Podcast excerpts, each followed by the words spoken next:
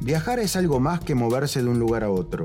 Es disfrutar una suma de colores, sabores y sonidos que nos conecta con la riqueza de la vida.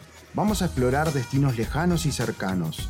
Vamos a sumergirnos en la riqueza de sus culturas, la belleza de sus paisajes y la historia que los ha moldeado.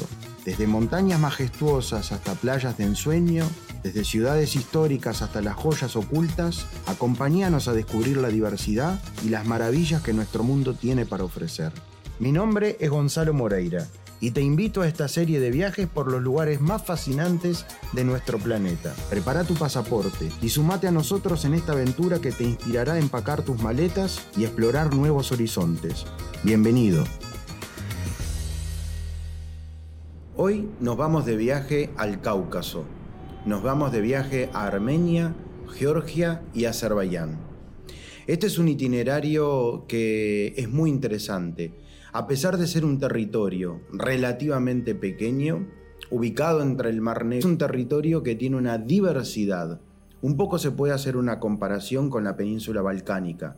Muchas civilizaciones de sur a norte, de este a oeste, que han atravesado este lugar. Formó parte de la ruta de la seda, formó parte de grandes imperios, del imperio ruso. Fueron tres repúblicas que pertenecieron a la Unión Soviética pero entre sí son muy diferentes. Y hoy vamos a descubrirlos como lo hacemos en nuestro viaje, en un itinerario muy bien armado que conocemos a la perfección en los tres países. Comenzamos por Armenia. En muchos lugares de nuestra América tenemos colectividades armenias muy importantes, en otros no tanto. Los armenios y su diáspora vienen de la mano de lo que ocurrió a fines del siglo XIX, comienzos del siglo XX, con el genocidio que sufrieron de manos del imperio otomano y de los turcos. Por lo tanto, a la Armenia que hoy se visita es la Armenia oriental, la que quedó resguardada por el imperio ruso y luego formó parte de la Unión Soviética. Su capital es Ereván, y desde ahí se puede vislumbrar el hermosísimo monte Ararat, donde está la leyenda del arca de Noé. Está en territorio turco, pero se disfruta y se ve mejor del lado armenio. Ereván es una ciudad pequeña, apenas medio millón de habitantes. El país en total tiene menos de 3 millones. Sin embargo, la diáspora armenia es muy importante por el mundo. Pero desde ahí vamos a hacer varias visitas. Una de ellas vamos a ir a Echmiadzin, que es el centro religioso más importante de la iglesia armenia. Y hay que hacer un paréntesis para hablar de la iglesia armenia, porque es el motivo principal del el sustento de la cultura armenia. Los armenios son cristianos, es verdad, pero no son ortodoxos y mucho menos católicos.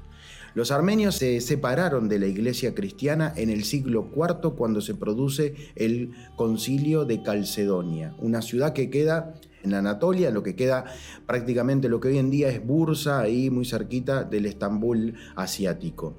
Entonces, ahí se separan junto con los coptos de Alejandría, con los coptos de Etiopía, los asiríacos y una iglesia cristiana también de la India, y entonces ahí hace su propio camino. Los armenios son uno de los que tienen su presencia muy importante cerca del Santo Sepulcro y todo lo que son los lugares sagrados eh, de Jerusalén y los lugares santos de Tierra Santa, de lo que hoy en día es Israel y Palestina. Entonces, ahí nosotros vamos a estar eh, conociendo lo que son los monasterios armenios. Monasterios que se hicieron en aquella época para la protección, se hicieron para defender la cultura. Entonces eran monasterios con paredes muy anchas, no había eh, ventanas en la parte de abajo, simplemente arriba, había que defender la religión. Las montañas, los lugares, los lagos, es una zona montañosa, ayudaron para hacer eso, estaban rodeados de persas, de los partos, después de los árabes, de los musulmanes, de los túrquicos, todo eso los armenios supieron este, conservarlo. Entonces vamos a estar visitando Eshmiasin, que es donde vive el patriarca de la iglesia ortodoxa, lo que se conoce como el catolicos no confundir con católico. El católicos vendría a ser el rango más importante de la iglesia armenia. Reitero, no son católicos, no son ortodoxos, son la iglesia oriental. Es, eh, los armenios es parte de la iglesia oriental, son bien cristianos y lo más importante, es el primer país cristiano del planeta. El segundo es Georgia pero Georgia, a diferencia de Armenia, sí son ortodoxos. Entonces son otro tipo de cristianismo. En el caso de Armenia tiene su propia religión, su propio idioma y su propio alfabeto cosas muy importantes, un territorio pequeño que tiene y que consta de todas estas cualidades. Otra de las cosas que vamos a hacer es ir a la montaña para ver uno de estos monasterios. Y las cruces armenias son tan famosas como las celtas. En realidad se llama Hachkar. Hachkar son piedras que están esculpidas y que son hermosísimas las cruces que uno puede ver. Están en la montaña, a las afueras de los monasterios, en los monasterios. Es muy interesante poder ver los vericuetos de los monasterios, la entrada del sol, cómo jugaban con eso, porque como les explicaba, en la parte de abajo prácticamente era para la defensa. Entonces es un lugar donde uno ve que hay devoción, donde uno ve que la gente realmente vive eh, como la religión a ellos se los indica. Entonces, eso es interesante porque estamos descubriendo la cultura y la propia historia de este lugar. La gastronomía armenia es un punto aparte, se come muy bien en Armenia, no solamente lo que conocemos en, en Occidente, que muchas veces son mix, porque por ejemplo el lehmeyun es más un tema de los armenios que vivían en lo que hoy en día es Turquía, de los armenios occidentales, que mezclados con los turcos, con los árabes, con los eh, con todo eso, tienen comidas que son en común. Se come el baklava, se come el esmeyún, se comen muchas de las, de, las, de las comidas típicas de esta región. En el caso de eh, Armenia vamos a degustar muchas cosas, pero una de ellas es muy importante y muy famoso, es el brandy armenio. Brandy que hay en todo bar de buen nivel en todas partes del mundo. El brandy armenio es muy conocido y una de las personalidades que más hizo conocer al brandy y más hizo por Armenia es quizás el artista más famoso armenio de todo el mundo, que es Charles Aznavour, en realidad su apellido era Aznavourian, pero cuando fue a Francia se lo cambió. Recordemos que Francia es uno de los países que más recibió a los armenios. Francia, Estados Unidos, Argentina y Uruguay son las colectividades más fuertes de armenios en comparación. Uruguay es más chico, pero de mm, todos tenemos, conocemos uruguayos, argentinos, alguien que es armenio o que viene de ahí. O sea que es realmente colectividades importantes en estos países. Hay en México también y en otros lugares, pero más fuerte en estos países que les contaba. Así que vamos a visitar la bodega donde se ve toda la degustación del brandy y este, desde ahí nosotros vamos a salir rumbo al norte para visitar el lago Sevan. Es muy bonito, es un lago importante, es el lago más grande del Cáucaso y ahí hay unas vistas increíbles porque es una zona montañosa donde vamos a ver pequeños pueblos que incluso eran parte de la otrora ruta de la seda, por lo tanto hay casas que entre sí estaban conectadas y tenían los telares donde hacían alfombras, tapices y otro tipo de cosas para poder vender durante la época de la ruta de la seda. Eso quedó con el tiempo y es parte de lo que nosotros estaremos visitando. Desde el lago Sebán, desde los monasterios que quedan enclavados en lugares increíbles precisamente para la defensa, como comentaba, vamos a atravesar la frontera terrestre con el país de Georgia y su capital es Tbilisi, una de las ciudades más lindas de Europa. Y entonces acá ya me pueden decir, ¿de qué está diciendo? ¿Cómo Europa? Estamos hablando de Georgia. Sí, señores. Georgia, Armenia y Azerbaiyán son, desde un punto de vista geográfico, territorio europeo aunque culturalmente no lo sean. Y Tbilisi es la ciudad más linda de todas las que vamos a visitar.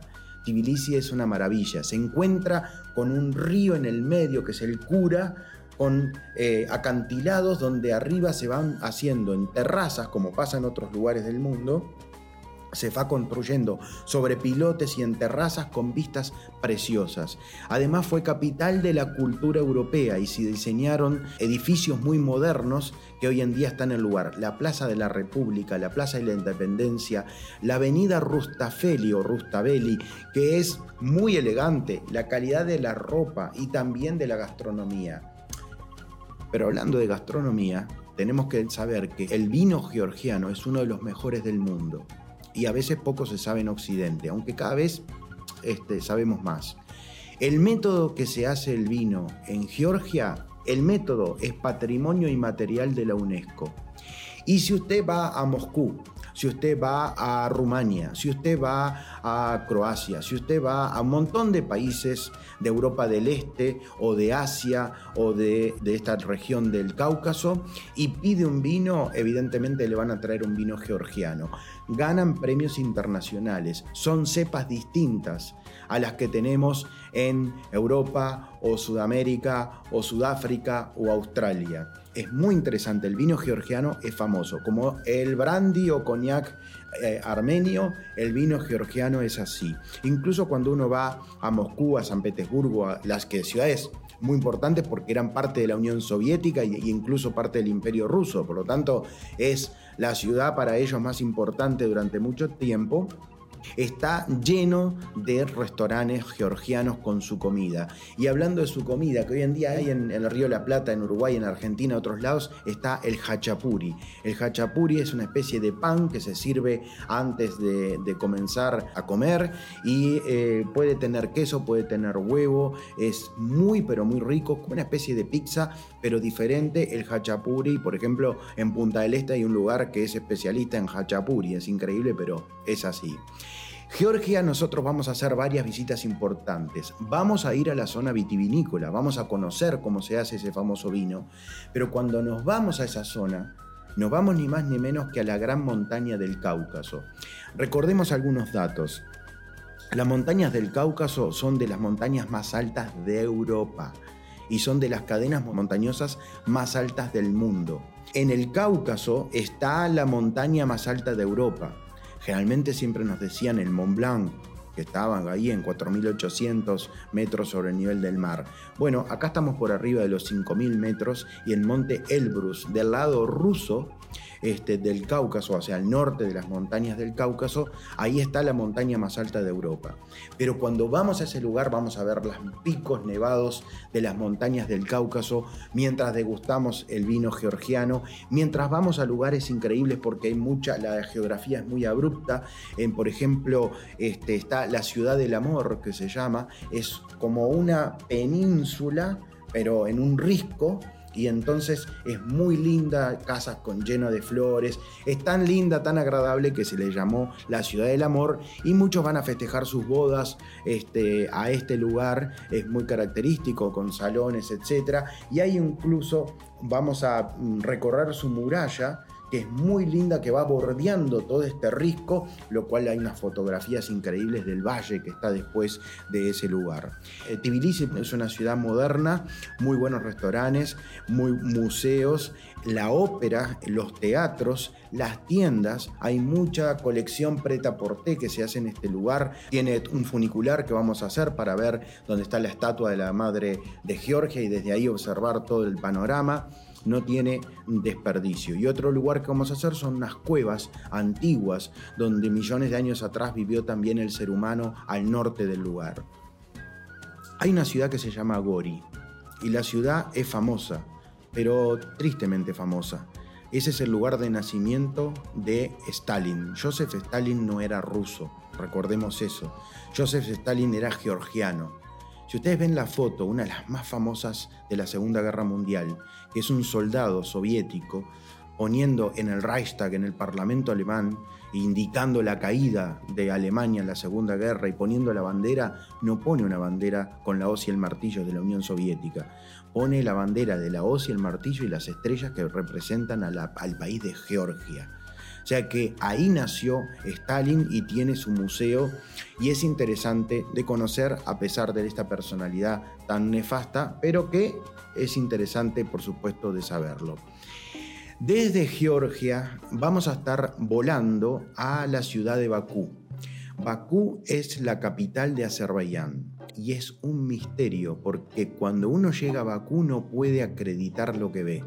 Miren, a finales del siglo XIX, y no tan finales, a mediados del siglo XIX, mucho antes que los países petroleros del Golfo se despertaran y supieran que bajo sus suelos había toda esta riqueza, el primer lugar del mundo donde se descubrió petróleo es Bakú, la ciudad de Bakú, que estaba pertenecía al imperio ruso, pero que tenía buenas relaciones con las potencias europeas y muchos, muchos, a finales del siglo XIX y comienzo del siglo XX, muchas riquezas, multimillonarios muy conocidos en el mundo, hicieron su fortuna gracias al petróleo de Azerbaiyán, que se encontraba en tierra y también en el mar Caspio, porque está a orillas del mar Caspio la ciudad de Bakú. Entonces tiene dos riquezas, tiene el petróleo y tiene el caviar, porque ahí se saca el esturión y se ah, prepara el caviar de beluga, el más caro, el más importante. Pero hoy decía que hay grandes eh, fortunas que se hicieron ahí. La más importante, ¿sabe cuál fue? De unos señores suecos, unos hermanos, que hicieron su fortuna en Bakú. ¿Y quiénes son estos hermanos que se hicieron tan famosos? Cuando llegaron a Suecia, instalaron un premio un premio y le pusieron su apellido, el apellido era Nobel. Entonces los premios Nobel se empezaron a otorgar gracias al petróleo de Azerbaiyán, en el cual, eh, como en ese momento Noruega pertenecía a Suecia, tenía como una dependencia de Suecia, y dijeron, bueno, el Premio Nobel de la Paz se entrega en Oslo, los demás se entregan en el Salón Azul en Estocolmo. Pero también Rockefeller, los Rothschild y otras grandes familias hicieron su dinero ahí. Entonces lo primero que sorprende cuando uno llega a Bakú es ver esos edificios de la época de la Belle Époque que uno no se lo imagina en Bakú. Bakú en los últimos años se hizo algo bastante famoso por el Gran Premio de Fórmula 1, que se hace, es un premio callejero que se hace ahí sobre la Rambla, sobre el mar Caspio, y al mismo tiempo también porque empezaron a poner publicidad en grandes equipos de fútbol. Muchos años The Land of Fire, que ahora voy a explicar por qué se llama así, estuvo en la camiseta, por ejemplo, del Atlético de Madrid y de otras grandes instituciones en el mundo. Bakú entonces es una ciudad elegante, pero que al mismo tiempo también tiene la parte antigua, el casco antiguo, donde eran los antiguos carabasires. Los azeríes son túrquicos. Quiere decir, son primos hermanos de los turcos que hay en Turquía y también de los turcos que hay en Asia Central. Pero están a mitad de camino, están más emparentados con Turquía. Por lo tanto, cuando un turco habla con una serie es como cuando alguien en castellano habla con alguien de habla portuguesa. Es muy similar, se entienden entre sí. Tienen una excelente relación entre ellos. Desde Bakú vamos a ir a visitar un templo que queda al norte. Este templo era un antiguo templo zoroastrista. Los zoroastros tenían una característica. Ellos no enterraban a sus muertos porque no querían contaminar la tierra. No los tiraban al mar porque no querían contaminar el agua. No los cremaban porque no querían contaminar el aire. Y ustedes me dirán, ¿y qué hacen con los cuerpos? Lo que hacen es ponerlo en las torres del silencio. Imagínense unas torres donde en mármol ponían los cuerpos para ser comidos por las aves de rapiña. Y luego los huesos caían por un lugar, se limpiaban y de esa manera es que ellos eh, este, culminaban la vida aquí en, nuestra tierra. Bueno, eso es la creencia, pero todo eso tenía que ver con el fuego y por eso es la tierra del fuego. Eh, en estos templos zoroastristas es de ese lugar.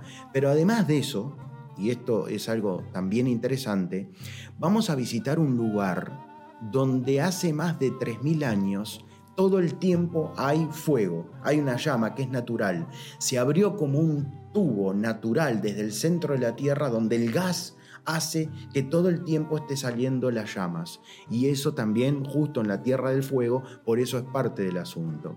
Ahora, Azerbaiyán es un país musulmán. Sin embargo, es un país musulmán chiita. Y ustedes, bueno, decimos chiita, ¿quién identificamos generalmente enseguida con Irán?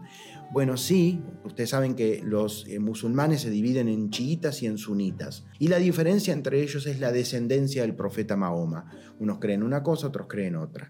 Lo importante entonces es que los azerbaiyanos son chiitas, pero como estuvieron durante 70 años siendo parte de la Unión Soviética, en las nuevas generaciones no, no hay devoción por la religión. Entonces es más occidental, las mujeres se visten como en Europa, como en Occidente, este, eh, los hombres van en sus eh, autos, tienen muy buena economía.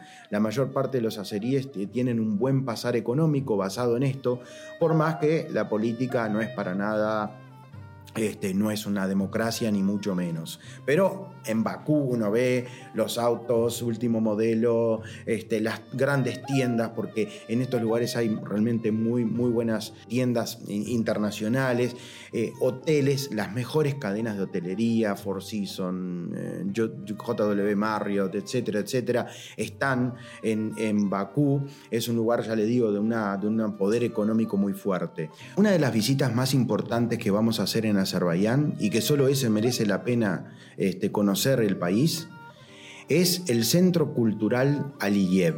Aliyev es el nombre del presidente de Azerbaiyán. Entonces, este centro cultural es la obra maestra de la gran eh, arquitecta anglo-iraquí Zaha Hadid. Yo sinceramente que lo he podido conocer en más de una oportunidad, no me canso de verlo. No hay líneas rectas, es absolutamente todo curvo, el color blanco que te va llevando y transportando.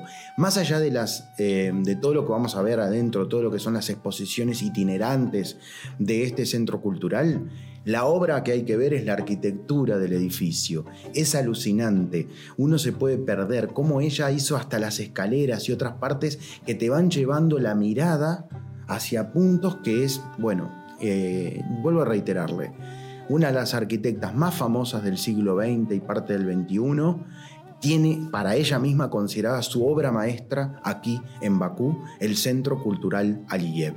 Y por último, tres de las torres que están flameando. Y vos decís, ¿cómo flameando? Sí, porque son tres como llamas, imagínense como el fuego este, que los edificios interpretan a lo que es la empresa de petróleos de Azerbaiyán, que es la que le da el dinero para la economía floreciente que tiene este país.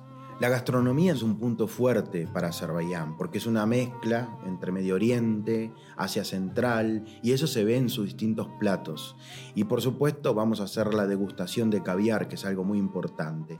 Hace un tiempito tuve la oportunidad de ir con un grupo entero de la colectividad judía y asistimos a lo que son los judíos de la montaña, que están hace siglos en esta zona y tienen una sinagoga preciosa que está en el lugar. Realmente se recomiendo visitarla, eh, más allá de, la religión que cada uno profese, pero es muy interesante.